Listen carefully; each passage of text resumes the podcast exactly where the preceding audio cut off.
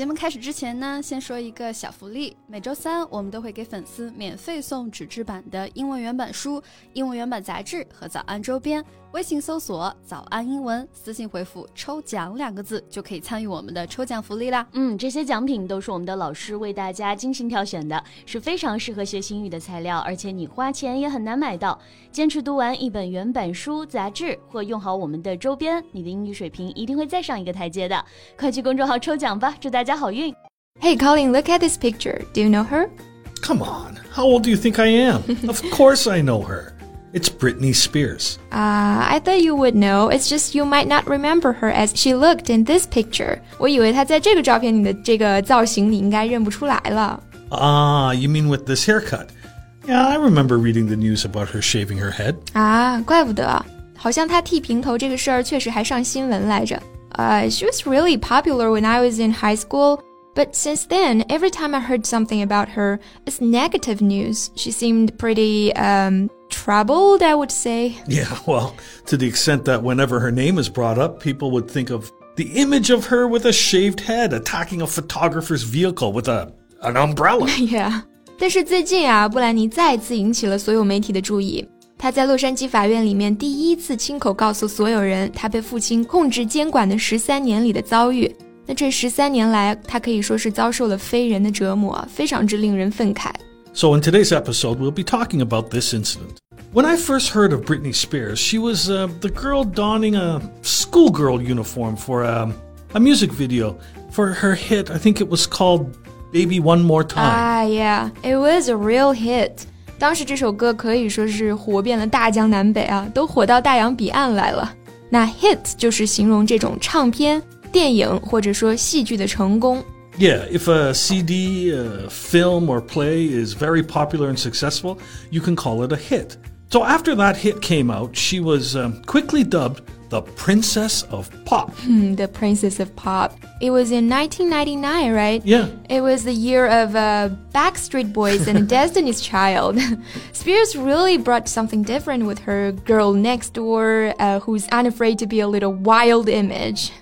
girl next door who's unafraid to be a little wild，就是有一点点狂野的邻家女孩嘛。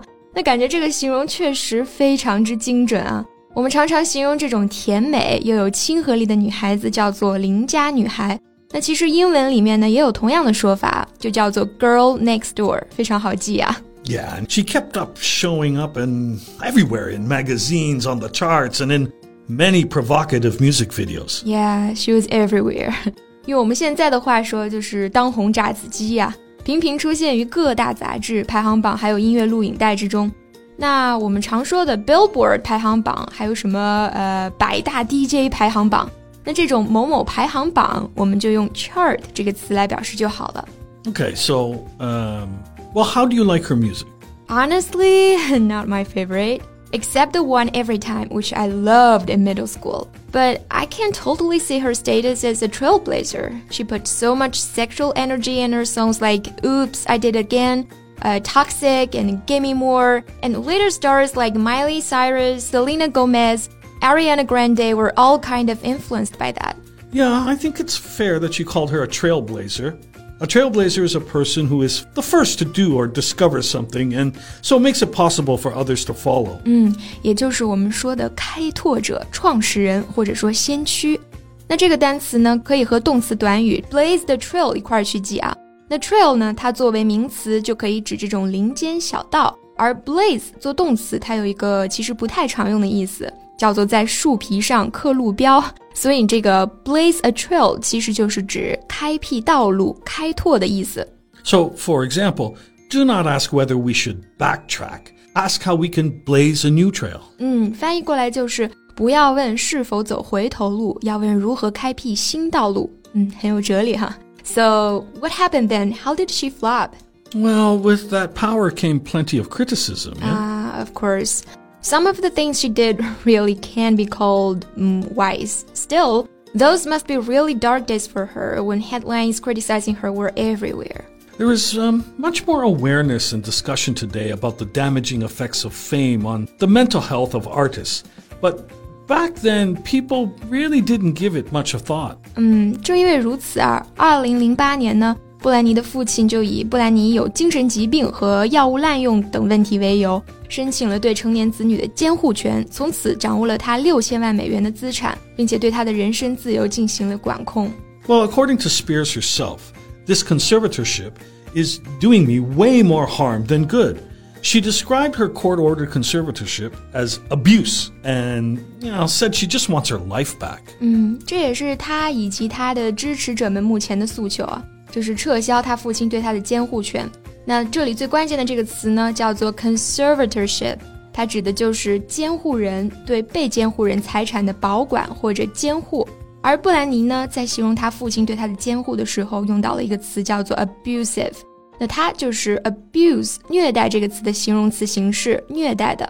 Well, I think it's totally fine to call this relationship abusive. Mm-hmm. She was forced to go on tour and perform. She was also forced to take medicine against her will. Yeah, you know what's the part that sounds most unacceptable to me? Under the control of a father, she wasn't allowed to start a family with her boyfriend. She wasn't allowed to even ride in a boyfriend's car alone. Yeah, it just makes people angry to hear about things like that. Spears fans and activists gathered as part of a hashtag Free Britney rally. Multiple other similar rallies were scheduled for today across the country and internationally in hopes of bringing an end to her conservatorship case. 他曾经是我们青少年时代的偶像啊，是很多人对于这个欧美乐坛的启蒙。但是与此同时呢，他更是一个人，一个母亲，曾经呢还是一个因年少成名而过早暴露在世界面前的少女。 Her struggles have made it possible for others to be more open about their own. You know, she deserves compassion. Right, she's earned it, and it is as much a part of her legacy as her music. 那我们见证了她的脆弱，也目睹了外界和家庭的伤害如何让她挣扎。And we're all the better for it if we take that lesson to heart. 最后再提醒大家一下，节目的所有内容我们都给大家整理好了文字版的笔记，欢迎大家到微信搜索“早安英文”，私信回复“笔记”两个字来领取我们的文字版笔记。